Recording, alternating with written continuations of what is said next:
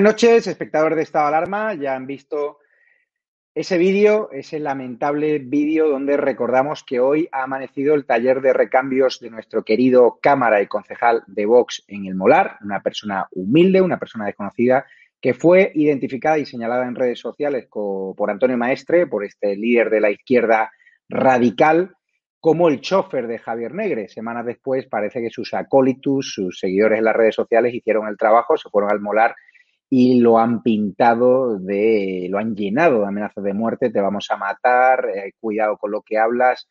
Y este es el odio que quiere sembrar Antonio Maestre y muchas personas de la izquierda radical. Una persona que en un país civilizado, un país constitucionalista, un país que defiende la libertad, ni siquiera debería estar en determinados medios de comunicación, pero ahí lo tienen como una estrella de la izquierda radical, todo el día amenazando, todo el día instigando al odio y hoy decía que iba a denunciar él un tuit de Vox del Molar que lo único que hacía era recordar cómo ha amanecido hoy el taller de recambios de nuestro Cámara, es decir, pidiendo amparo a la APM, a la Asociación de la Prensa. Ya lo último que nos faltaba por ver es que la APM le dé amparo a una persona que instiga el odio contra una persona de a pie de calle que no es una persona conocida, lo identificó en Twitter, le llovieron las amenazas y ahora esas amenazas pues nos retrotraen a los peores tiempos del País Vasco, a, la Alemania nazi del señalamiento, ¿no? Lo que hacían los nazis con los judíos. Todo mi apoyo y solidaridad con nuestro querido Fernando, que va a estar en directo a las once y media, se lo ha pensado mucho, va a hablar, va a estar con vosotros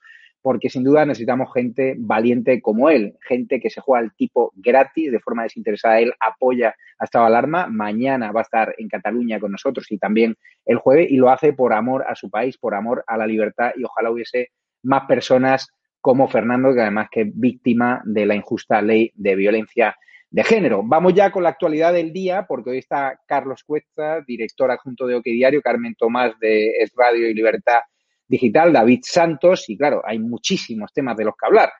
Por ejemplo, ¿qué tiene que pasar en este país? ¿Qué tiene que hacer más el gobierno para que el PP apoye esa moción de censura que hoy ha presentado eh, con mucha efusividad, con mucho optimismo, Vox, porque tenemos un gobierno que nos ha mentido, que hace guiños a terrorista, que pacta con los golpistas, que está tramitando ya, parece ser, la concesión de sus indultos. ¿A qué espera el PP para apoyar esa moción de censura? Esto es un arma de doble filo, puede servir esa moción de censura para retratar al Partido Popular, lo vamos a hablar con nuestros analistas.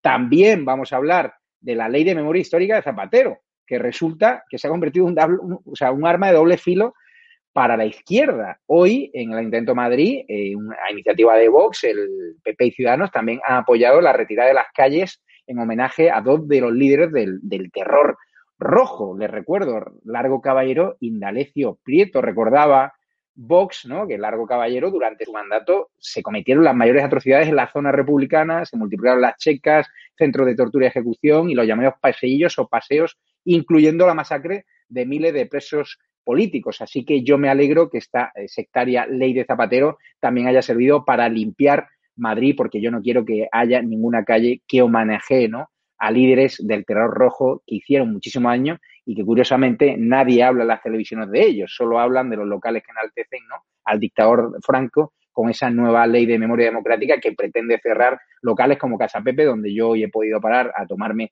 un pincho, he estado hablando con algunos de sus responsables y están atemorizados de que los enemigos de la libertad quieran volver a reabrir las rencillas del pasado en vez centrarse en los problemas de ahora, en el coronavirus, en el orden separatista y en la crisis económica que viene, donde hoy la patronal llega a un acuerdo para prorrogar los ERTE seis meses más. Así que vamos a empezar ya con la mesa de analistas. ¿Qué tal, Carlos Cuesta? ¿Cómo te encuentras? Uy. Ahora. ¿No me veis? Ahora. Nada. ahora sí, ahora ¿Qué tal todos? ¿Qué tal estáis? Muy bien. ¿Qué tal, Carmen Tomás? ¿Cómo estás? Muy bien, un beso muy fuerte a Fernando. Sí, ahora hablaremos porque es un tema grave que por defender la libertad y por ser un cámara que además de forma desinteresada apoya estado alarma, pues se tenga que ver cómo los perros de presa de Antonio Maestre le señalan y le pintorrean todo su local. ¿Qué tal, David Santo? ¿Te has recuperado del solomillo o no? Muy bien, sí, muy buenas noches a todos. Aquí recuperado ya del lunes sin carne de, Podemos, ¿eh? que hizo un buen homenaje con un solomillo a la pimienta. Nos fuimos, ¿cómo se llama el restaurante? Porque hay que darle un poco de publicidad. Los curros, los curros. Bueno, Ahí, todo el que venga a Málaga allí tiene buena carne. En la milla de oro de Málaga, ¿no? Ahí en Ciudad Jardín, un gran barrio de gente de clase humilde, trabajadora, y la verdad que había muchos seguidores de estado de alarma por allí. Ahí, ahí Javi no va a ir la gente de Podemos, porque como hay que currar, ¿sabes? Es los curros, ahí no van. No, no, eh, eso, eso está claro. Si os parece, Carlos Cuesta, vamos hoy con, el, con uno de los temas del día, porque la actualidad, la verdad, que está siendo incesante. Yo creo que va a ser el tema que va a marcar la agenda política, que es la moción de censura de Vox. Hoy lo ha presentado Ignacio Garriga con Iván Espinosa Montero, todos los diputados de Vox la han firmado. El PP insiste en que no la va a apoyar. ¿Hay alguna razón para el optimismo? ¿Qué tiene que hacer Pedro Sánchez o este gobierno para que el PP se lo pueda replantear? Porque los ataques a la monarquía están siendo intolerables. Ese veteo al rey en ese acto de Barcelona de toma de posesión de los nuevos jueces. Yo no sé qué tiene que ver el PP en este gobierno para no apoyar esa moción de censura. Ya sé que los números no salen, pero al menos de forma simbólica, ¿no? Fíjate que yo no creo que tenga nada que ver con el, con el fondo de la cuestión. O sea, yo en, esta materia yo creo que, que, Pablo Casado piensa exactamente lo mismo que puede estar pensando Santiago Abascal sobre la necesidad de tumbar a este gobierno. Yo creo que va por otros derroteros esta historia. Es una cuestión de estrategia que yo adelanto que no creo que en determinados momentos se interpreta mal y que a lo mejor se sobreescenifica, pero bueno, eso ya es una cosa de los estrategas de cada partido, ¿no? Y es que el Partido Popular eh, vive con eh, la predeterminación y con el deseo de no coincidir en el mismo hueco por lo que ocurrió el 28A, no coincidir en el mismo hueco electoral y de captación de voto que Vox, cosa que yo creo que es correcta. Eh, es decir, tiene todo el sentido que para sumar más votos, Vox esté en el hueco de la derecha y el Partido Popular esté en el hueco del centro con capacidad centro, centro derecha, con capacidad de absorber también voto de centro izquierda. ¿Qué es lo que pasa? Que hay momentos, y yo en eso coincido contigo, Javier, que yo creo que esa estrategia no se puede anteponer al fondo. Y el fondo de esta cuestión yo creo que es muy básico. Es decir, hay un señor en estos momentos que está atentando directamente contra las instituciones más básicas, contra la monarquía, contra los jueces, contra la Fiscalía, contra la Guardia Civil, contra la independencia de actuación en caso de una instrucción judicial por parte de la Policía Nacional o de la misma Guardia Civil, pues es evidente que sí. Y por lo tanto, en esos momentos yo creo que el hecho de que tú coincidas en el mismo hueco, en el mismo eh, banco desde el que absorber votos, yo creo que no es problema. Es decir, yo creo que en esta ocasión el Partido Popular está haciendo una interpretación extensiva de ese principio de no coincidir en el mismo espacio de voto que yo creo que es difícilmente explicable. Es decir, este gobierno, eh, incluso si tiene una derrota en ir contra él en la moción de censura, por lo menos se le habrá dado el ánimo a la población y a los votantes de que se está haciendo todo lo posible por expulsarlos. Y yo creo que es conveniente, además, la fotografía de dejar en evidencia que los que están salvando en estos momentos a Pedro Sánchez es el partido de los proetarras, es decir, el partido que tiene a Otegui, es el partido que tiene a un Puigdemont prófugo, es el partido que tiene a un Junqueras condenado por un golpe de Estado separatista, por malversación, por sedición, etcétera. Entonces, yo creo que esa fotografía es totalmente necesaria y yo creo que hace perfectamente bien Vox enlazar esa moción y yo creo sinceramente que el PP tendría que estar ahí, tendría que apoyar. Sabes que estamos en directo, Carlos Cueste, decía un seguidor de Estado de Alarma, sevillano, que supongo será de Sevilla, que Carlos Cuesta es el tío que mejor habla de España con Macarena Olona. Así que. pero que hablamos los que mejor cuando estamos juntos o cuando estamos separados. No sé, ahí lo ha dejado, pero Macarena Olona mañana estará en exclusiva en estado de alarma a las ocho y media de la tarde y podréis preguntarle en directo. Mañana 20.30 con Macarena Olona. Vamos a escuchar a Ignacio Garriga, que va a ser quien va a defender la moción de censura, en la cual el candidato va a ser Santiago Abascal, después de que Vox no haya podido conseguir un candidato intermedio. Estuvieron sondeando antiguos dirigentes del PSOE, otro tipo de empresarios. Al final será Santiago Abascal, va a ser una moción de censura tensa y yo creo que necesaria. Vamos a escuchar lo que ha dicho Ignacio Garriga, que es el líder además de Vox en Cataluña y el candidato en unas previsibles elecciones autonómicas después de la inhabilitación de Torra. Pues bien, como ha explicado nuestro portavoz, Iván Espinosa Los Monteros, nunca antes han habido tantos motivos para presentar una moción de censura. La moción que ha presentado este grupo parlamentario es una moción por lealtad al pueblo español. Es una moción que se presenta por responsabilidad hacia todos nuestros compatriotas en un momento de emergencia nacional y de emergencia social. Voy con Carmen Tomás, que quiero escuchar su opinión. Carmen, ¿qué te parece? ¿Es necesaria la moción de Vox? ¿Ves alguna oportunidad de que el PP pueda cambiar? ¿O ¿No me oyes? Hola, Carmen. No escucha Carmen. Vamos con David Santos. Ahora intentamos recuperar la señal con él. David, ¿ves alguna oportunidad del PP de un replanteamiento? Yo, por lo que estoy viendo, creo que no. Y creo que se están confundiendo bastante en no apoyar esto. Esto no, no va de, estrategia ni de posicionamiento en espacios políticos. Esto va de salvar a España. Esto va de que la, eh, la gente que sea contrario a este gobierno vea que verdaderamente hay una oposición que se une en contra del mal más absoluto que tenemos en este país, que es el gobierno de coalición de Pedro Sánchez con Podemos y todos los filoetarras y separatistas. Eh, a mí, como antiguo votante del Partido Popular también, me siento bastante decepcionado con el rumbo ideológico que está tomando este partido y yo sinceramente creo que están cometiendo un grave error y que más que sumar, lo que va a hacer es restarle muchísimo voto, Javier. Sí, de hecho ya el sondeo de Metroscopia habla de que Vox está acercando bastante mmm, peligrosamente al, al, Partido Popular y me consta que en Génova había algo de preocupación y la percepción en la calle también, pues cuanto peor va la economía, cuantas más mentiras del gobierno, cuanto más ataques a Díaz Ayuso, pues curiosamente más, más crece de, más crece Vox. ¿Tú ves esta inercia que es imparable? Sí, es que yo creo que se están confundiendo. Yo veo a Pablo Casado que está tomando la estrategia de Mariano Rajoy, ¿no? La del inmovilismo, la de me voy a quedar quieto, la de esto va a reventar por algún lado y por, por y voy a ser presidente del gobierno sin hacer absolutamente nada porque ya la población se dará cuenta de lo mal que lo hace Pedro Sánchez y acabarán votándome a mí como presidente del gobierno. Y creo que no está leyendo bien eh, el panorama que hay ahora en la sociedad. La sociedad está harta, la sociedad está cansada, la sociedad ve cómo se está atacando a la monarquía, cómo no hay separación de poderes, la sociedad está viendo todas las corruptelas que tienen esta gente, cómo ceden ante el separatismo, ante los filoetarras, cómo ven a Pedro Sánchez eh, dándole el pésame a Bildu por la muerte de, de, un etarra en prisión y la gente estamos muy hartas, estamos muy cansadas y vamos a votar a los que verdaderamente veamos que van a hacer algo y que quieren hacer algo y que quieren derrocar a este gobierno, no a los que se quedan inactivos y quieren salir presidente del gobierno, no lo sé, por inacción. Yo no llego a comprender la estrategia que tiene ahora mismo el Partido Popular, pero ellos verán. Para mí no es ningún peligro, ni es nada extraño de que Vox vaya a superar al Partido Popular, pero ellos verán. Yo estoy completamente convencido de que Vox acabará superando al Partido Popular en voto, segurísimo.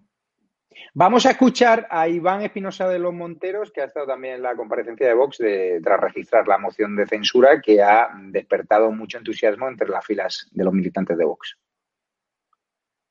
Eh, es un clamor, el desasosiego que sienten los españoles con este gobierno, la sensación de que esto ya va más allá de una trifulca política, no tiene mucho que ver ni con izquierdas ni con derechas, tiene más que ver, con el desmontaje de un andamiaje que se construyó eh, a raíz de la Constitución de 1978 y que hoy está en peligro, como no ha estado nunca antes. Yo no he sido nunca partidario de gobiernos anteriores y especialmente de unos menos que de otros.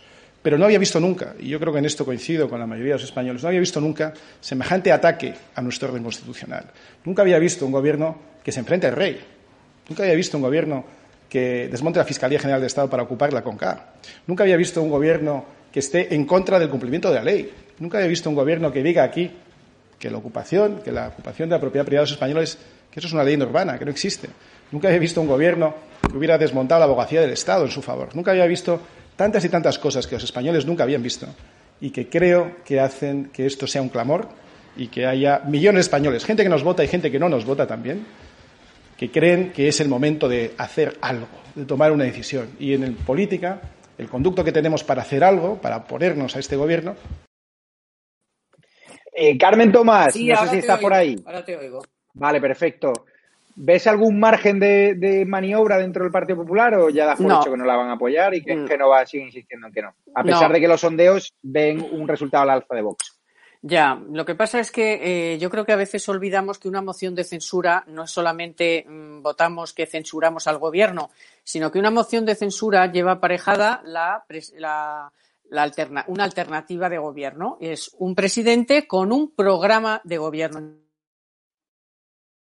Mm, votas una moción de censura, votas la censura a un gobierno, sino que votas a un candidato con un programa de gobierno. Y Yo creo que ahí es donde el Partido Popular quiere, como decía antes al principio Carlos, aunque ya eh, después de lo que habéis dicho es difícil intentar eh, emular en lo más mínimo a Carlos Cuesta, pero vamos a intentarlo. Eh, la primera parte, ¿no? Que es un poco cuál es eh, lo que el Partido Popular mm, está buscando, pues buscando otros espacios para, incluso hasta se podría entender que hasta para sumar más, ¿no? eh, pero yo creo que la clave es esa, la que yo he dado, y es que a veces se nos olvida que una moción de censura, aparte de censurar al gobierno, estás votando a favor de un candidato con un programa de gobierno. Carlos, curiosamente, el día que ha registrado la moción de censura en Vox, el portavoz, Iván Espinosa de los Monteros, amigo de, Estado de Alarma, le han robado su portafolio, ha denunciado en su coche, la castellana. ¿Es extraño? ¿Crees que puede estar relacionado con alguien que pueda espiar a Vox, que tenga interés en conocer los papeles secretos de Iván Espinosa de los Monteros, o, o ha podido ser cualquiera? Porque llevarte el portafolio ya me dirás tú. Uy, no se escucha el audio, ¿no? Ver, ¿hay problemas de conexión? Hola, hola. Sal y vuelve a entrar. Voy con David Santos. David, ¿ves algo? Sí, ¿veis alguna relación? ¿Puede haber algo sospechoso? Hombre, Javier, yo ya pienso mal. Eh, sobre todo las cosas que pasan, ¿no? Yo creo que, están muy preocupados con Vox y a mí no me extrañaría nada de que fueran algunos de los secuaces del gobierno que han mandado a ver si pueden encontrar alguna información que le pueda perjudicar a, Iván, ¿no? Yo supongo que Iván eh, no dejaría nada eh, que le pueda perjudicar en un portafolio dentro del coche. Pero bueno, puestos a pensar mal, yo creo que en esta ocasión hay que pensar mal y se acertará. Vamos a escuchar lo que opina, no sé si está el, vídeo preparado, Antonio González Terol, al cual lo ha considerado eh, Vito Quiles, le ha parado a la salida del Congreso de los Diputados. Vamos a escuchar lo que opina el vicesecretario del PP sobre esta moción de censura. Hoy estamos aquí, bueno, porque consideramos que es un día importante porque se iba a registrar esa quinta moción en la historia de la democracia de nuestro país. ¿Se ha planteado el PP o considera el PP en algún momento apoyarla o cambiar de posición? Ya lo hemos dicho, la pena es que yo creo que Vox se equivoca con el objetivo. Podemos entender que hay motivos más que suficientes para quejarse de este gobierno, incluso para que hubiese mañana elecciones y se le pudiese derrotar electoralmente, sin duda. Lo que no se va a lograr es con una moción de censura donde las cifras no suman, porque es evidente que no suman, el derrocar a un gobierno en una moción de censura. Por tanto, si las cifras no dan, lo que puede ocurrir es justo el efecto contrario. Y es que un presidente del gobierno que solo consiguió 167 síes frente a 165 noes en su investidura en el mes de enero, podría llegar a recibir los 200 votos positivos frente a 150 negativos de una Cámara que debería estar reprobando un gobierno irresponsable, desleal, que ha provocado la muerte de 53.000 compatriotas. Por tanto, no ha lugar una moción de censura condenada, por desgracia, al fracaso absoluto. ¿De acuerdo? Pues mediante la moción, entonces, ¿cómo piensa el PP o cuál es la estrategia electoral del Partido Popular para combatir a este gobierno? Ganar unas elecciones generales cuando se convoquen, que es lo que tenemos que hacer. Y para eso, ¿sabe lo que tenemos que hacer? Unir a todo el centro derecha español. Somos muchos más, muchos más los españoles que votamos al centro derecha en España. El problema es que estamos divididos. Lo que tenemos que hacer es unirnos. Muy bien, por muchísimas gracias por Carlos, que te has caído. ¿Crees que el robo sospechoso del portfolio de Iván Espinosa Los Monteros puede ser alguien de los servicios secretos o ha podido ser cualquiera? ¿Y crees que este discurso de González Querol desconecta al PP de una amplia base electoral en estos momentos donde la gente está muy cabreada?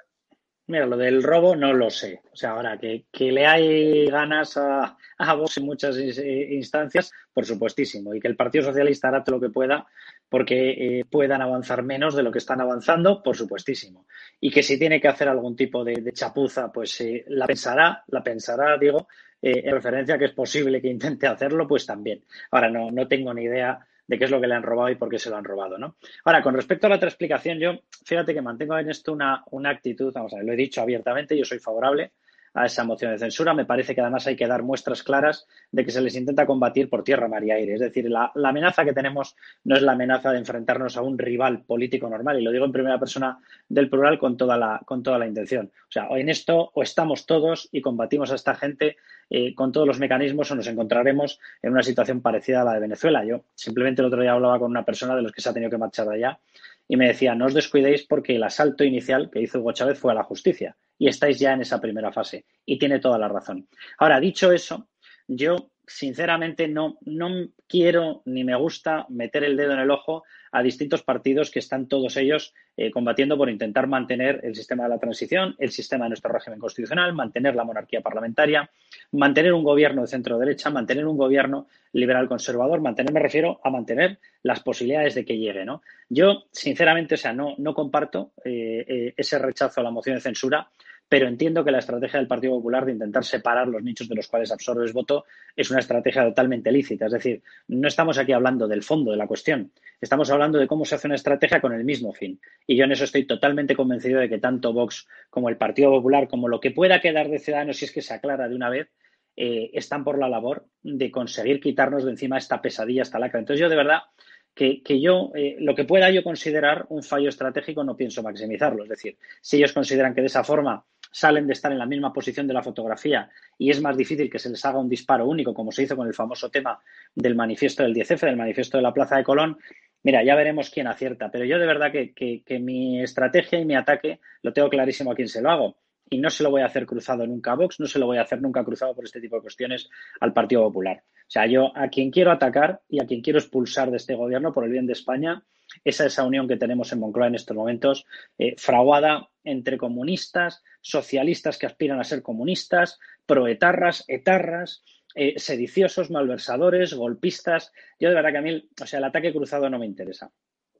Por cierto, que el PSOE tiene intención en dilatar eh, esta moción de censura, el debate ¿no? en la Cámara. Hay mucha gente en el chat preguntando de cuándo se va a celebrar. Depende de la mesa del Congreso y también depende de los que tienen mayoría ahora en el Congreso. Son los enemigos de nuestro país con el gobierno social comunista. El PSOE retrasará el debate de la moción de Vox hasta que Sánchez resuelva la batalla con Madrid. Parece ser que la batalla con Madrid la está ganando Díaz Ayuso, ¿no? Carlos Cuesta, tienes información de primera mano. Ha habido ruedas de prensa de Salvadorilla donde ya reconoce que plantea un criterio nacional de restricciones que permita cerrar Madrid y también ciudades de más de 100.000 habitantes. O sea que si cierra Madrid, también tendrá que cerrar ciudades de más de 100.000 habitantes. Por si puedes dar la última hora. Sí, de todas formas, déjame que haga un comentario, Javier, previo, para que veamos la magnitud de aquello a lo que nos enfrentamos. Fíjate esa noticia, que es literalmente así, y fíjate lo que dice. Vamos a ver, el poder ejecutivo, que debería ser ejecutivo en la gestión del coronavirus, debería estar en estos momentos negociando cómo ayuda a Madrid. Porque si tú quieres poner un estado de alarma, ponlo. ¿vale? Y corres con las responsabilidades. Pero tú no puedes pretender mandar sobre las comunidades sin hacer el envoltorio jurídico que necesitas para poder intervenir una comunidad autónoma. No lo quieres hacer porque no quieres la responsabilidad, es tu problema, tú sabrás lo que estás haciendo. Los demás lo sabemos perfectamente, no estás haciendo nada. Pero atención, el Ejecutivo da una orden al legislativo de que no se tramite la moción de censura de Vox porque el Ejecutivo que ha invadido el legislativo está negociando con una comunidad autónoma sin querer aplicar el estado de alarma que necesita porque a su vez quiere invadir las competencias ya no solo del legislativo, sino también del legislativo madrileño. Estos son los de la democracia, ¿vale? O sea, vaya por delante la explicación. Estos son los de la separación de poderes, los de yo voy a repartir los carnes de demócrata.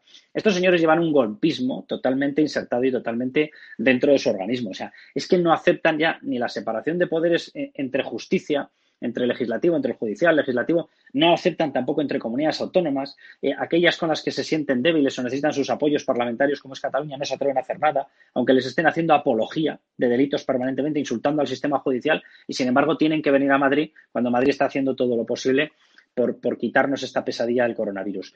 O sea, lo que ha ocurrido aquí es una cosa muy sencilla, y es que eh, Isabel Díaz Ayuso, en una reunión mantenida ayer, les dice, oye, yo no tengo ningún problema, vosotros sabréis lo que queréis hacer, pero yo estoy haciendo todo lo posible. ¿Me queréis ayudar? Es muy sencillo, me mandáis reactivos para poder hacer test PCR, os coordináis conmigo, no me enviáis manifestantes, no me montáis revueltas pidiendo que se incumplan los protocolos que yo estoy marcando de protección frente al coronavirus, ¿vale? Es decir, ayudáis, ¿vale? Hacéis test PCR en los aeropuertos y si no, si tú quieres hacer un estado de alarma, hazlo, hazlo, está dentro de tu capacidad, si quieres hacer un 155, tú sabrás lo que quieres hacer. Bueno, en ese momento, ¿qué es lo que hace el gobierno de Pedro Sánchez? Pues eh, el farol que llevaba porque quería presionar y quería que el parón de la economía, que ya es real, corriese a cargo y bajo la espalda y en la espalda de Isabel Díaz Ayuso para culparle a ella de ese parón de actividad, se da cuenta de que Isabel Díaz Ayuso no se lo pone fácil. ¿Qué es lo que hace? Bueno, pues da un paso para atrás y dice, no, no, vale, vale, vale, venga, se acabó este teatro. ¿Qué ha ocurrido hoy? Hoy anuncian un supuesto convenio y dice, no, hemos llegado a un acuerdo con Madrid. Falso, no han llegado a ningún acuerdo con Madrid. Lo que han hecho es asumir un postulado previo que les dijo Madrid dentro de esa conversación. Y lo que les dijo es, si tú vienes a mí y tú me vas a intervenir a mí en aplicación de un estado de alarma de un 155, tú tendrás que hacer lo mismo con todas las comunidades autónomas que están iguales. Por ejemplo, Navarra. ¿Cuál es el problema que tiene el gobierno con Navarra? Que Navarra es en estos momentos la apología de lo que es Pedro Sánchez. Han pactado un gobierno separatista donde tiene dentro a Geroa que es PNV, donde tiene además una alianza porque lo necesitan en la investidura María Chivite, presidenta socialista de una Navarra que camina hacia la integración en el País Vasco, hacia el regalo al País Vasco, necesitaba el voto de los proetarras. ¿Y con quién pactaron? Con los proetarras. Entonces ahora ya lanzo yo la pregunta. ¿Qué es lo que va a hacer el gobierno de Pedro Sánchez? ¿Va a intervenir Navarra, que está en la misma situación que Madrid? No lo va a hacer, porque sus socios separatistas le van a acusar de centralista. Y eso no se lo puede permitir Pedro Sánchez con una diferencia. Isabel Díaz Ayuso está haciendo un montón de cosas que en estos momentos no se están haciendo en Navarra en materia de protección frente al coronavirus. Es decir, tiene muchos más motivos para intervenir Navarra, pero no lo va a hacer. ¿Y qué es lo que ha tenido que asumir hoy, vistiéndolo de un supuesto acuerdo que no lo es, que ha tenido que asumir el gobierno de Pedro Sánchez? Pues que, lógicamente, si tú vas a intervenir algo, tendrás que intervenir a todos los que están en la misma situación, porque si no, Madrid te va a llevar a los tribunales. Y ha anunciado hoy falsamente, como un supuesto convenio, dice, hemos llegado a un acuerdo con la Comunidad de Madrid. Usted no ha llegado a ningún acuerdo. Usted ha asumido una cosa porque sabe perfectamente que si no, como hago un intento de intervenir en Madrid, va a acabar en los tribunales y los tribunales se lo van a tumbar.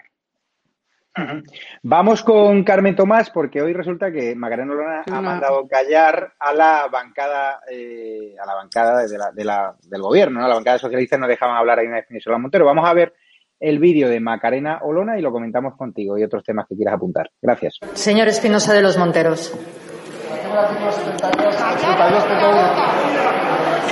Silencio, por favor. Silencio. La presidenta la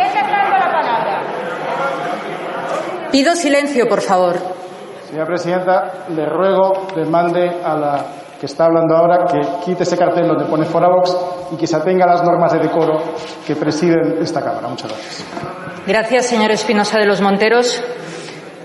Señora Carballo, sí tengo que pedirle, por favor. ¿Qué te parece que Macarena Olona tenga que mandar callar a la otra bancada y que pida respeto para Inés Espinosa los Monteros? Y también querías hacer un apunte sobre el tema anterior, ¿no? Sí, sobre el tema anterior quería decir que, eh, fíjate, si no ha habido acuerdo y eh, lo que ha ocurrido es que efectivamente Ayuso ha acabado, no Ayuso, los, los criterios que maneja la Comunidad de Madrid con su consejero de Sanidad, que es que aquí estamos poniendo a que Ayuso gana, Ayuso pierde, ¿no? Aquí lo que han ganado hoy son los criterios que había eh, pensado la Comunidad de Madrid para las circunstancias en las que está viviendo en Madrid. Entonces, hoy ya se ha remitido a la reunión de mañana, porque claro, tú no puedes acordar con Madrid qué hacer en Pamplona o qué hacer en Ibiza o qué hacer en tantas localidades, en Valladolid o donde sea.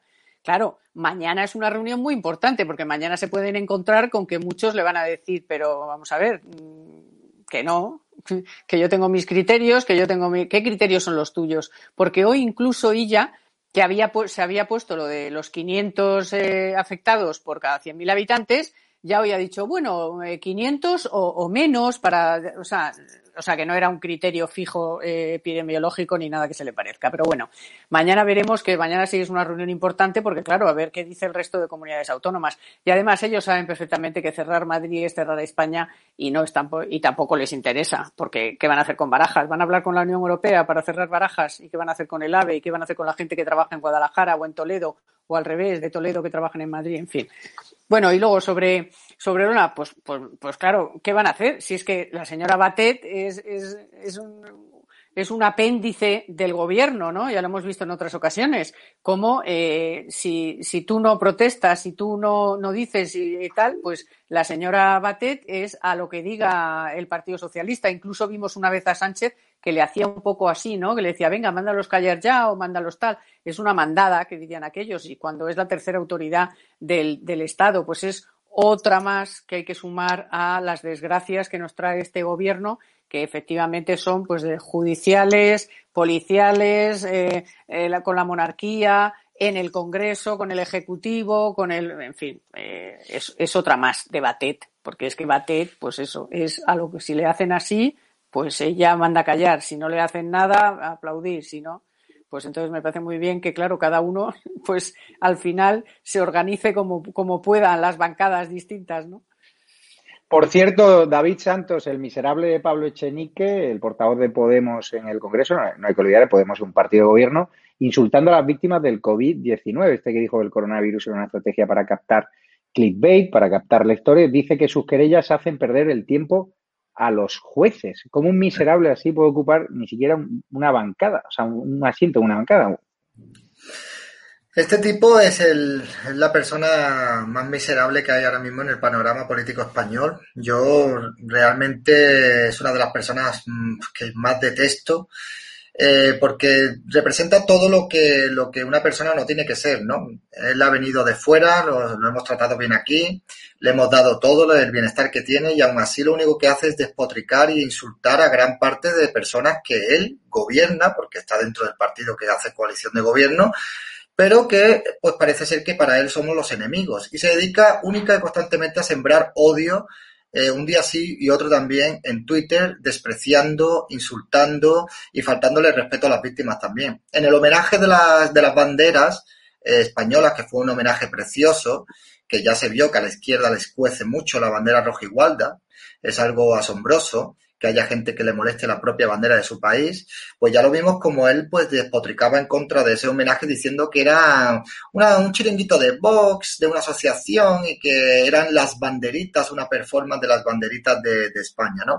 Es un ser lamentable, es un ser que pues podría decir muchísimas cosas de él, pero, pero ¿para qué perder el tiempo? La verdad es que no entiendo, no entiendo cómo este señor puede seguir teniendo algún cargo dentro de Podemos y más cuando tuvo el tema de que defraudó a la seguridad social y tal, pero bueno, esto es lo que los que vinieron aquí a, renovar, eh, a acabar con la casta y a renovar la política española. Es bastante lamentable este ser y bueno, pues eh, yo creo que la vida le ha dado un poco lo que, lo que él se merece, ¿no?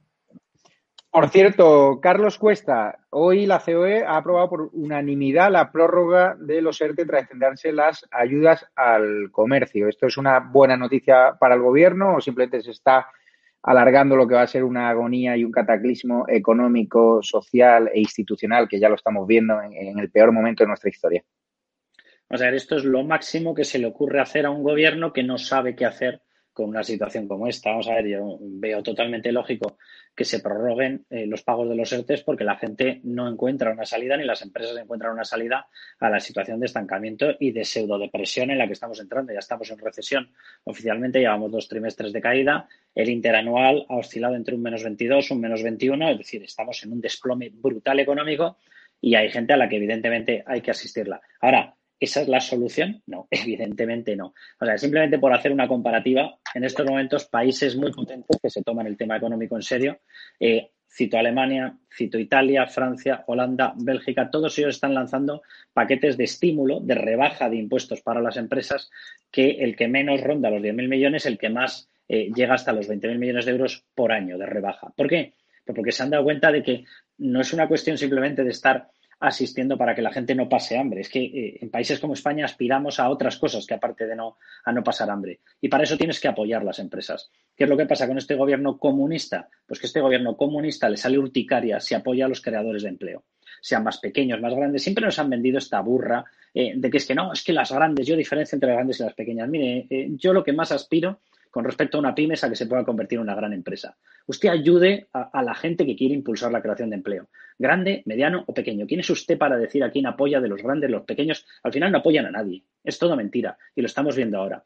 Están manteniendo una especie de pago mínimo que de hecho, cuidado porque además el propio gobierno ya lo ha modificado para que no sea el 70% del sueldo, sino que sea el 60% y además ya ha admitido que se va a descontar de los meses a los que tienen derecho de cobro por la prestación por paro. Es decir, lo está recortando por el camino. Pero es que además ese recorte no garantiza que dentro de cinco o seis meses tú vayas a tener una empresa a la que volver a trabajar. Porque cuando se acaben muchos de estos ERTES, lo que van a descubrir la pobre gente que está en ellos es que algunos de ellos se van a convertir en ERTE, en ERE, perdón, en despido permanente, y otros van a intentar volver a una empresa que en dos meses o tres meses va a quebrar. Porque al haberse tumbado la actividad económica, esas empresas no van a tener capacidad de mantener la actividad.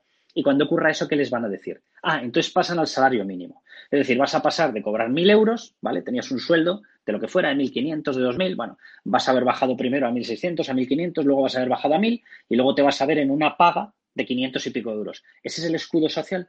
El haber pasado en un año, en año y medio de cobrar 1.700, 1.800 euros a cobrar 550, 560. Ese es el escudo social que nos quieren pobres. O sea, lo que tienen que hacer es apoyar a toda la gente que se juega su patrimonio, que se juega su dinero impulsando negocios para crear empleo y que dejen de hacer planteamientos comunistas.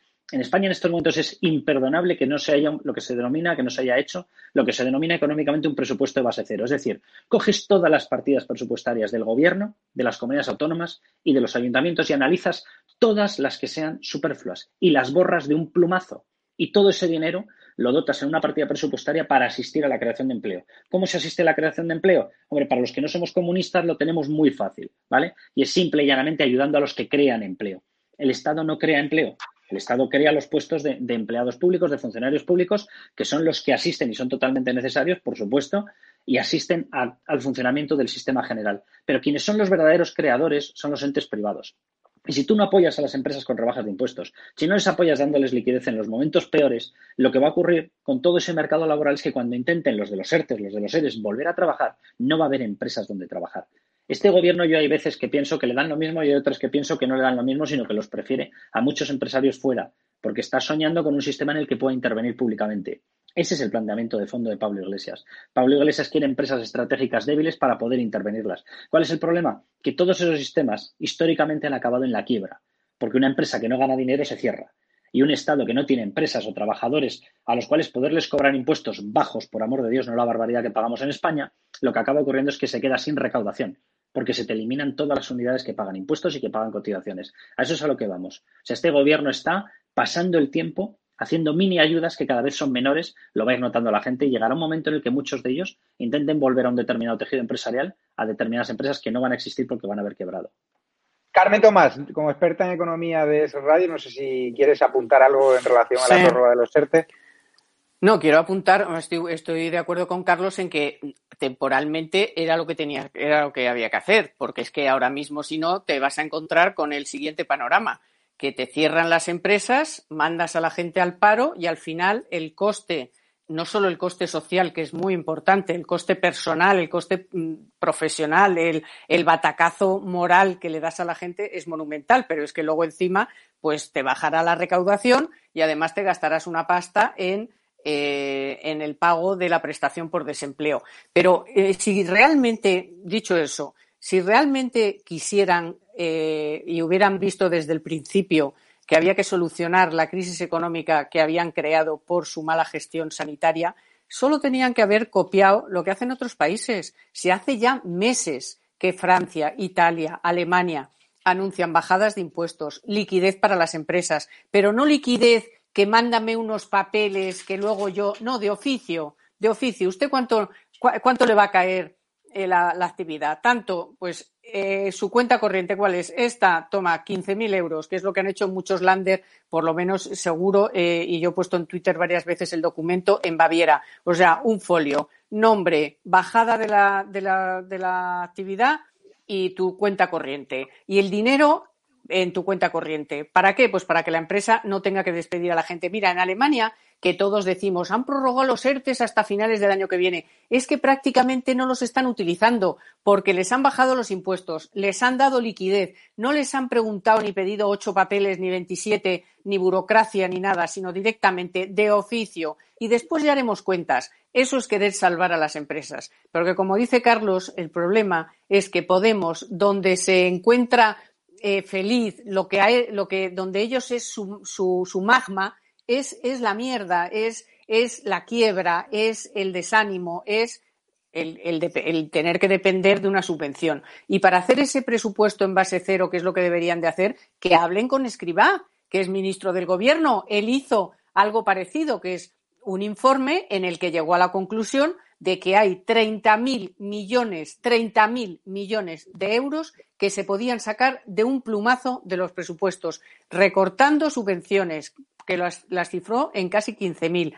Y luego gastos de todo tipo que ahora no son necesarios, que son superfluos. Eh, ese gobierno mastodóntico. Mira lo que han hecho en Italia. Menos senadores, menos congresistas. Vamos a recortar, que si, si escriba se lo sabe de memoria, que se lo pregunten. Por cierto, Carmen, Está llevando en portada Libertad Digital, cuenta Miguel Ángel Pérez, una ex senadora de Podemos denuncia al partido Pablo Iglesias por blanqueo de capitales, un aparente frente judicial más a un partido ya formalmente investigado por tener una caja B que no caja S como Lógico. la copa de un piano. Hmm.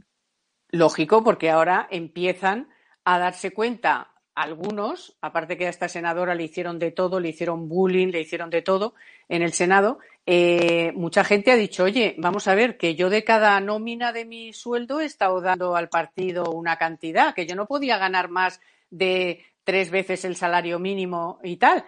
¿Qué ha pasado con ese dinero? Y entonces esta va a ser la primera de varias, porque ya algunos han anunciado también exdirigentes de Podemos que iban a hacer lo que ha hecho esta senadora, que es decir, oye, que aquí, a ver qué habéis hecho con el dinero. Esto que es blanqueo de capitales, pues que lo resuelva un juez. Así que sí, se les abre otro frente.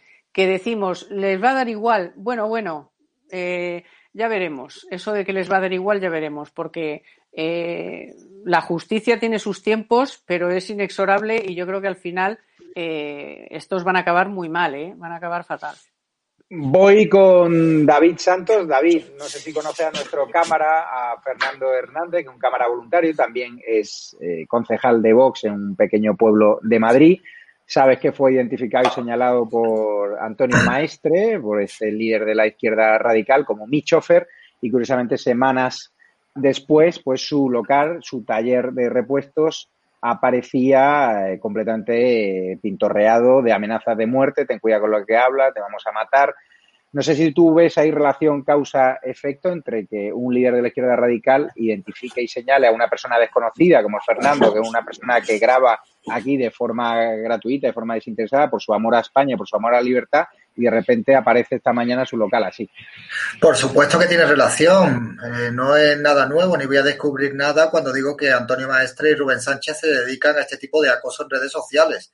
Aprovechan la difusión que tienen para echar a sus hordas en contra de los que ellos marcan, ¿no? Como la más típica práctica mafiosa, ellos señalan, lo dejan ahí cobardemente y después pues eh, sus fanáticos lo hacen. Eh, yo mismo he sufrido el acoso de Rubén Sánchez y de Antonio Maestre en, Twitter también, incluso hasta pues Antonio Maestre me, escribió por privado para, para no sé qué me quería preguntar, eh, una, una serie de historias como con tono amenazante. Y estos señores se dedican a eso en redes sociales. Unas personas pues que están en las televisiones, que se les da coba, que están absolutamente en todos los sitios, que van de luchadores del, del antifascismo y son unos auténticos mafiosos, tanto Rubén Sánchez como Antonio Maestre, ambos se dedican a hacer lo mismo en redes sociales. Vamos, Rubén Sánchez tiene puesto que es cazador de trolls, ¿no? En su perfil de Twitter, o lo tenía hasta hace poco, porque bueno, me tienen, creo que ambos me tienen, me tienen bloqueados. Y eso, esto es una práctica pues bastante lamentable, ¿no? El ir en contra del adversario político, el deshumanizar al adversario político y el señalar al que esté en contra de ellos para que la gente los, los ataque. Y más, y además de la forma que lo hacen, que es una forma bastante, bastante cobarde. Desde aquí yo le mando toda, todo mi apoyo y solidaridad a esta persona y que no es el único, ni es el primero, ni será el, el último que ha sufrido el acoso por parte de estos cabecillas de la extrema izquierda. Carlos, ¿a ti te parece normal que una persona que es un concejal que creo que no cobra nada por ser concejal de Vox en el Molar, que ofrece su servicio de forma gratuita hasta alarma para grabar allí donde hace falta reivindicar los espacios de libertad, en Cataluña, en Alsasua, en el País Vasco, jugándose el tipo, porque un individuo de la izquierda radical, como Antonio Maestre, le identifica, porque era una persona desconocida, es decir, nadie sabía, de repente es el chofer de Javier Negre y un tiempo después aparece su local, como lo hemos visto en imagen, lo podemos ver con amenazas de muerte, con pintadas, te cuida con lo que habla, te vamos a matar. ¿Te parece normal el odio que se está sembrando en España? O sea, no, no, no me parece en absoluto normal. Además, esta gente luego es la que sobreactúa porque le aparece una pintada que pone coletas rata a no sé cuántos kilómetros de donde estaba Pablo Iglesias y dicen que es que eso ha sido un acto violento, lo identifican, dicen, era gente de Vox y tú que sabrás quién ha sido, lo primero, ¿sabes? Eh, yo no soy favorable a ningún tipo de marcado de nada y yo no creo en ese tipo de política, yo no creo en lo que ellos llaman el jarabe democrático. La enorme diferencia es que yo he dicho esto desde el primer momento, cuando se les hacía a unos y cuando se les hacía a otros. Y el problema es que Antonio Maestre sabe perfectamente que cuando escribe ese tuit, sabe lo que está haciendo. Es decir, cuidado porque hay una intención, porque eso evidentemente no es una noticia. Oye, el chofer del Mercedes que iba a Javier Negre es pa, pa, pa, pa, y lo identificas. Oye, perdona, ¿eso es una noticia? ¿Qué es eso? Que, pertenece a Vox, eh, perdone, señor Antonio Maestre, usted se ha enterado de dos cuestiones que aparecen en la Constitución. Punto uno, todo el mundo tiene todo el derecho eh, a practicar los, eh, los, derechos políticos en su plenitud, tanto un sufragio activo como un sufragio, sufragio, pasivo, como a participar de un partido, como a colaborar, como a interesarse por las cuestiones, como a plantear incluso determinadas iniciativas populares. Usted se ha enterado de que en una democracia la gente tiene derecho a participar del sistema político y de la actividad política. Y dos, usted sabe que hay eh, una obligación de discreción con respecto a los planteamientos ideológicos de cada persona, que usted no puede ir haciendo un marcado, que usted no puede decir esta persona piensa de esta manera, que ni tan siquiera está permitido preguntarlo.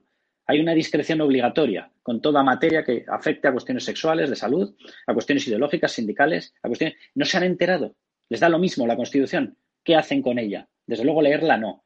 O sea, es, es un sistema que es absolutamente nauseabundo. Ellos marcan a quien quieren ellos empezaron con esta historia de los scratches. Yo repito, nunca he defendido ni defenderé ningún scratch. La política se hace desde otro punto de vista y de otra manera. Se hace como lo hace este hombre, Fernando. ¿Quieres participar? Participas. Y con un santo par de narices lo hace y se presenta donde le da la santísima gana. Y le mando un abrazo enorme. Y espero, espero, bueno, yo creo que esta gente viene ya vacunada y curada en espanto, ¿no? Pero espero que esta gente, por llamarle algo, no, no le dé, haga dar un paso para atrás. Ahora, ellos te utilizan las supuestas alertas antifascistas, que son llamamientos, que son llamadas violentas para que determinadas personas intenten impedir el derecho al voto de determinadas personas, el derecho a acudir a mítines. Vox lleva soportando este tipo de historias desde el inicio. El Partido Popular las ha soportado, Ciudadanos las ha soportado, pero Vox en estos momentos es la auténtica diana. No puede hacer un acto ni en Cataluña, ni en el País Vasco. Yo el otro día hablándolo con Ignacio Garriga y me decía, Carlos, prácticamente ya en ningún sitio de España podemos hacerlo sin violentos que intentan evitar que la gente acuda.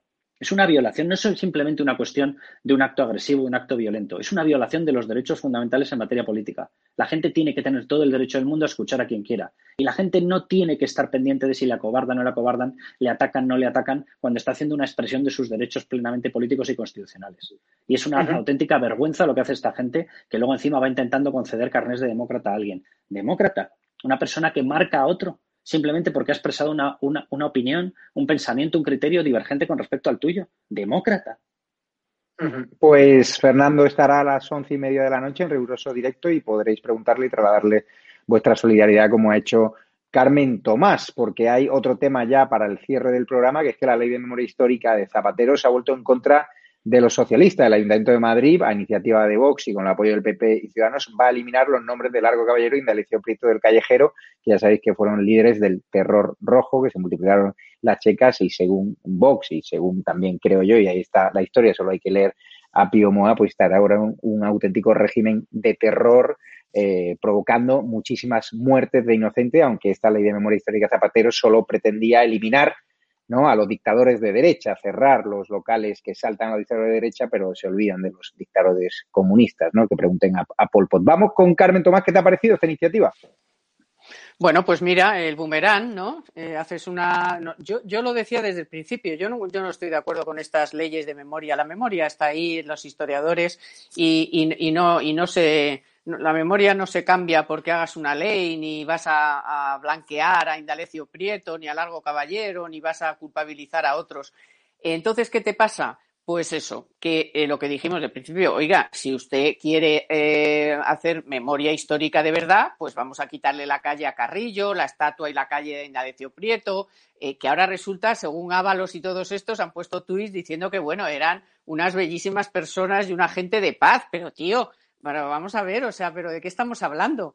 Entonces, claro, al final, pues te has encontrado con que una ley que has preparado tú para cargarte todo lo que no piensan como tú, pues resulta que también se puede aplicar a asesinos como, como, como estos. Y bueno, eso es la calle, pero esta gente todavía tiene también estatuas, así que a ver si se cargan también las estatuas. Yo ya te digo que no estoy de acuerdo, pero si nos vamos a cargar estatuas de personajes de, este, de, este, de esta calaña, pues nos las cargamos todas. Y como tú decías, o sea, dictadores, vamos al dictador de hace 80 años, sí, pero si tenéis dictadores ahora en activo con los que estáis en connivencia, y ya hemos visto con, Maduro lo que están lo que están haciendo y cómo en Cuba igual cuando van parece que se, les se les hace pesicola pues vamos a ver, eso es que no están en contra de las dictaduras, a no ser que no sea como tú piensas, ¿no? Es, es, un poco lamentable todo esto de menear la historia, de querer cambiarla, de reescribir la historia.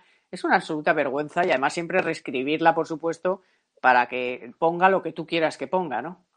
Y cotizadores pedófilos como Evo Morales, que hoy ha contado bueno, diario que por supuesto. tuvo una hija con una menor de con una chica de una niña de 15, años. ¿eh? Moncloa, curiosamente, en el Congreso ha bloqueado de tener la petición de Bolivia para interrogar a Iglesias. Tendremos a las doce y media de la noche hoy Alejandro Aguas desde La Paz, de Bolivia. Pero David Santos, ¿qué te ha parecido esta medicina que van a aprobar ahora a la izquierda de probar de su propia ley de memoria histórica sectaria de ZP? A ver, yo no soy partidario de que se eliminen calles eh, con nombres de, personajes históricos que para bien o para mal forman parte de nuestra historia, ¿no? Yo creo que se deberían de, respetar los nombres y todo tipo de, símbolos que representen parte de nuestra historia porque, pues como dice la frase, como decía Napoleón, que el que no conozca su historia está condenado a repetirla, ¿no? Por tanto, yo no soy muy favorable a este tipo de medidas. Pero si se va a desenterrar a Franco, si se van a quitar calles de generales franquistas, si se van a quitar placas de viviendas de VPO con el símbolo del Ministerio de la Vivienda, con, la, con el símbolo falangista, pues veo muy bien que, prueben su propia medicina y que se empiecen a quitar calles también de Indalecio Prieto y de todo este tipo de personas. Me pregunto, o sería también interesante, pues si se pudiera exhumar también a la pasionaria, ¿no? Por decir algo, también quitar los bustos que hay por, por algunas partes de Madrid también del Che Guevara y tal. Yo creo que sería bueno, ya que puestos en una, que malas, pues que, que su, se prueben su propia medicina y me parece, me parece correcto y me parece estupendo, ¿no? Me parece bien. Carlos Cuesta, ¿cómo ha valorado esta iniciativa de Vox que ha salido adelante en el Ayuntamiento de Madrid? Ha sido un zasca en toda la boca, ¿no? A la izquierda radical, que ahora nos quiere meter una nueva ley de memoria histórica para reabrir viejas heridas que deberían estar ya enterradas. No, ellos están intentando reescribir la historia. A ellos me refiero a la gente de Podemos y a la gente del Partido Socialista, a la gente de Esquerra, hay que recordar que el pasado de Esquerra va muy ligado a determinada gente que hacía un acto tan cívico y tan democrático como subir a balcones de lo que ellos llamaban burgueses y tirarlos desde el balcón a la calle. Te lo digo con toda la ironía, evidentemente, lo de, lo de actos demócratas, ¿no? Entonces, eh, aquí cada uno tiene su pasado. Entonces, eh, vamos a ver, ellos quieren borrar el, pasado suyo, quieren que eh, asumamos que la pasionaria era poco menos que una santa, quieren que nos olvidemos de que Largo Caballero fue un asesino, quieren que nos olvidemos de frases como la de Manuel Azaña, que aparece, oye, con calles y menciones por todas partes. Yo quiero recordar que nada más instaurada la, República, una de las primeras actuaciones que tuvo Manuel Azaña fue que cuando le pidieron que asistiera eh, a los conventos porque estaban empezando ya algunas de las quemas, eh, año 31, y él dijo que un solo republicano no valía la vida de todas las eh, personas que estaban en los conventos. Eso fue nada más empezar la República. Entonces, esta gente con calles, ¿por qué? Largo caballero, con calles, vamos de broma, ¿no? O sea, responsables de asesinatos, responsables de bandas de pistoleros, responsables de haber acabado con la propia legitimidad democrática y con la propia legitimidad y el propio Estado de Derecho que se había instaurado en la República. Esto lo cuenta Niceto Alcalá Zamora. O sea, el problema que empieza a haber en España es que hay demasiada poca lectura. O sea, los diarios de Niceto Alcalá Zamora narran perfectamente cómo los que saltan contra la República son los propios partidos de izquierda comandados por el Partido Socialista. O sea, estos de los 100 años de honradez, 100 años de honradez y de mentira tras mentira. O sea, un levantamiento en el cual ellos desde el año 33 pidieron a la población armarse, dieron un golpe, un golpe, desde Asturias, fueron recorriendo toda la eh, geografía española hasta Cataluña, eh, unidos a Esquerra, asesinando a toda persona que tuviera algo que ver con una cuestión religiosa. Eso es la legitimidad de la República. Pero ellos quieren vendernos ahora que la República fue poco menos que un paraíso, que lo que ocurrió después, que el levantamiento de Franco fue porque era una locura absoluta y no tenía ningún respaldo. Yo simplemente una pregunta, si no tenía ningún respaldo, ¿cómo ganó la guerra? O sea, estamos todos locos. Ahora, si yo digo esto, que lo pienso seguir diciendo, eh, es muy posible que me tenga que ver enfrentado a acciones penales por una ley que prohíbe a la gente leer, que prohíbe a la gente pensar libremente y que prohíbe a la gente expresar lo que ocurrió. Si yo digo, por ejemplo, que los planes de, estabilización económica del año 59 ayudaron a España a salir de la autarquía y que fueron unas medidas convenientes para España, pues resulta que yo puedo tener problemas. Yo no pienso dejar de decirlo porque es la absoluta verdad. Si yo digo que fue el propio régimen franquista el que hizo el Araquiri para pasar una democracia, y que gracias a eso nos libramos de una segunda guerra civil, esta gente puede actuar contra mí. Bueno, pues que lo haga. Me da olímpicamente lo mismo. O sea, y yo creo que es la actitud que tenemos que tener todos. O sea, lo que no pueden hacer es quitarnos la libertad de pensamiento, quitarnos la libertad de lectura, quitarnos la libertad de formación, quitarnos el estar por encima de gente como Antonio Maestre. A mí me va a decir Antonio Maestre lo que tengo que decir en materia de historia, en materia de economía. Este señor que no sabe diferenciar un PIB de una alcachofa, ¿pero de qué estamos hablando? Entonces, no, a mí no me da la gana. No me da la gana, porque son cuestiones en las cuales me protege la Constitución. Esa misma Constitución que ellos pretenden utilizar para calzar mesas o para regalarse las separatistas. No me da la gana. Entonces tenemos toda la razón y las iniciativas que está lanzando Vox en esta materia son simple y llanamente poner a esta gente delante de un espejo. Es decir, ¿vosotros sois conscientes de lo que estáis haciendo? Estáis anulando la capacidad de pensamiento, la libertad de cátedra, la libertad de las universidades, la libertad de investigación. Pero es que esta gente es liberticida. Ese es el enorme, enorme problema que tenemos en España. Pues así es, muchísimas gracias, Carlos Cuesta. La verdad que el chat está aplaudiendo tu intervención. Yo no le pongo ni un pero, estoy completamente de acuerdo con lo que dicen. Muchísimas gracias. Síganle en OK Diario, que seguro que tendrá alguna exclusiva preparada para mañana, de esa que nos tiene acostumbrado. Algo habrá, ¿no? Algo hay, algo hay. Todavía no te puedo decir porque estamos algunos días las estamos cerrando. Pero pues te, te, dejo cerrando. Un abrazo, Carlos. Un abrazo, Carmen Tomás. Síganla en Radio y Libertad Digital. Y un abrazo a David Santos. Síganle en su canal de YouTube y en sus redes sociales, que a veces le censuran, pero bueno, como malagueño nosotros le protegemos y le mimamos. Un abrazo fuerte a todos. Adiós, compañeros. Adiós. Un, abrazo, fuerte a, todos los espectadores de Estado Alarma, a todos los miembros de la comunidad YouTube que durante este directo se han hecho miembros de la comunidad YouTube en el botón unirse. Ya saben que si queréis colaborar eh, económicamente y activamente con este proyecto y podéis permitiroslos, en el botón unirse, o si no, a través de Patreon, a través de la cuenta bancaria que está en la descripción, o a través de PayPal o a través de la compra de un producto en la tienda online estadoalarmatv.shop. Muchísimas gracias por el apoyo. Estamos batiendo récords de audiencia. Cuanta más censura de YouTube, más gente nos ve. Ya estamos en nuestro canal oficial después de haber estado una semana retirados en un canal alternativo. Nosotros vamos a seguir contando la verdad. Estamos ya desarrollando, gracias a vuestra colaboración económica, una app y una web muy potente para poder subir los vídeos y la censura a la que nos ha acostumbrado YouTube, un vídeo, vídeos alternativos, vídeos sin censura, vídeos sin cortapisas. Así que muchísimas gracias por vuestro apoyo. Empieza ya una de vuestras secciones favoritas con el redactor jefe de Periodista Digital, que también atacaron su sede, estos antifascistas, como se hacen llamar. Luis Valcarce, que va a hablar, ¿por qué no se habla para nada de las condenas, ¿no? A gente como el diario de preescolar, como a Ignacio Escolar, como al marido, a la pareja de Vicky Rosell, la delegada de la jueza de la justicia para la violencia de género, Carlos Sosa, por inventarse una noticia sobre el exministro Bert. Hoy va a hablar de cómo es el doble rasero, es decir, cuando un líder o un periodista constitucionalista es condenado por la justicia, es machacado en redes sociales y aquí cuando hay líderes de la izquierda radical, de la izquierda mediática, que son condenados, y hay muchos que lo están, las redes sociales no dicen prácticamente nada. Es cierto que contra escolar sí se dijo algo, pero muy tímidamente, pero apenas medios de comunicación dan el recorrido. Es decir, ¿por qué tienen más eco la condena a líderes del constitucionalismo, como pueden ser Germán Terz o a periodistas constitucionalistas, que a líderes de la izquierda radical y a periodistas de medios que blanquean ¿no? el terrorismo, que van en contra de la Guardia Civil, como puede ser el diario de preescolar. Así que muchísimas gracias. Sigan a Luis Valcarce a las once y cuarto de la noche. Estará en directo, mentira, a las once y media, eh, Fernando Hernández, eh, concejal de Vox, Cámara Voluntario de Estado de Alarma, que tras ser identificado por Antonio Maestre como mi chofer, curiosamente un tiempo después, su taller de recambio ha sido, eh, ha, amanecido lleno de pintadas de amenazas de muerte. Luego vendrá Sánchez Dragó, va a hablar de Fahrenheit, de lo que él dice que podría ser su, su muerte, su requiem. Y a las doce y cuarto de la noche, la letrilla de Martín Rubio, y a las doce y media de la noche, Alejandro Trambalsaguas desde La Paz, que va a hablar de nuevas exclusivas sobre Evo Morales y su afición por la pedofilia, una hija que ha tenido eh, con una menor de edad.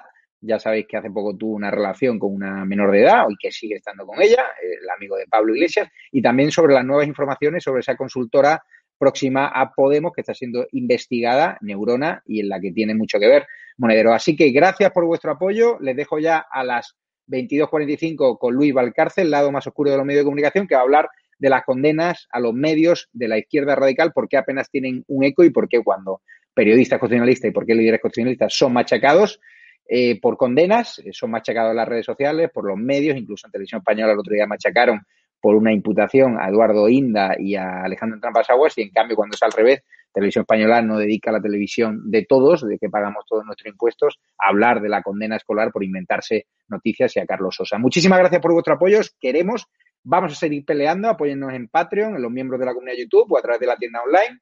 Vamos a seguir, ya te digo, desarrollando esa web porque nadie nos va a callar ni nadie nos va a meter el miedo. Vamos a seguir retransmitiendo. Mañana iremos a Cataluña, el jueves también estaremos allí, estaremos en Barcelona y a pesar de las amenazas del OCDR, ahí estaremos viendo cómo se desarrolla el aniversario de los golpistas del 1 de octubre que deberían pudrirse en prisión. Muchísimas gracias a todos, queremos.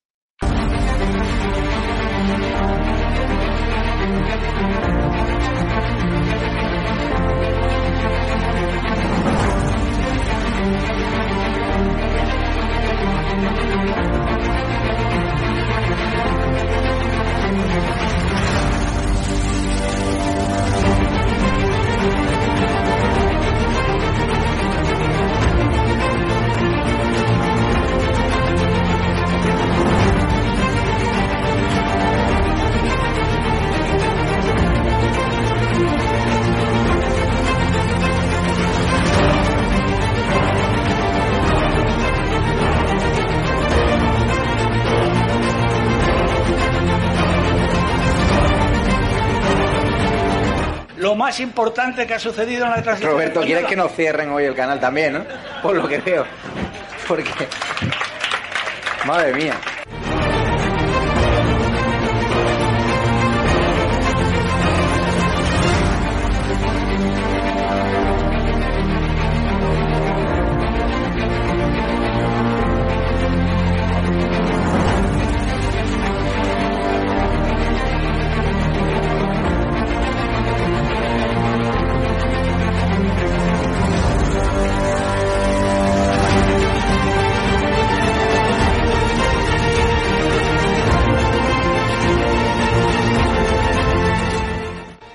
Tener, como mucho, más allá de algún caso diagnosticado. Se tratan de test fiables, homologados, y esto es muy importante. Los ERTES no son parados. Hemos derrotado al virus y controlado la pandemia y doblegado la curva. Con Bildu no vamos a pactar. Con Bildu, se lo repito, no vamos a pactar. ¿Qué le va la vida? ¿Qué le va su vida? Las recomendaciones de los expertos, también de los científicos que asesoran al gobierno de España,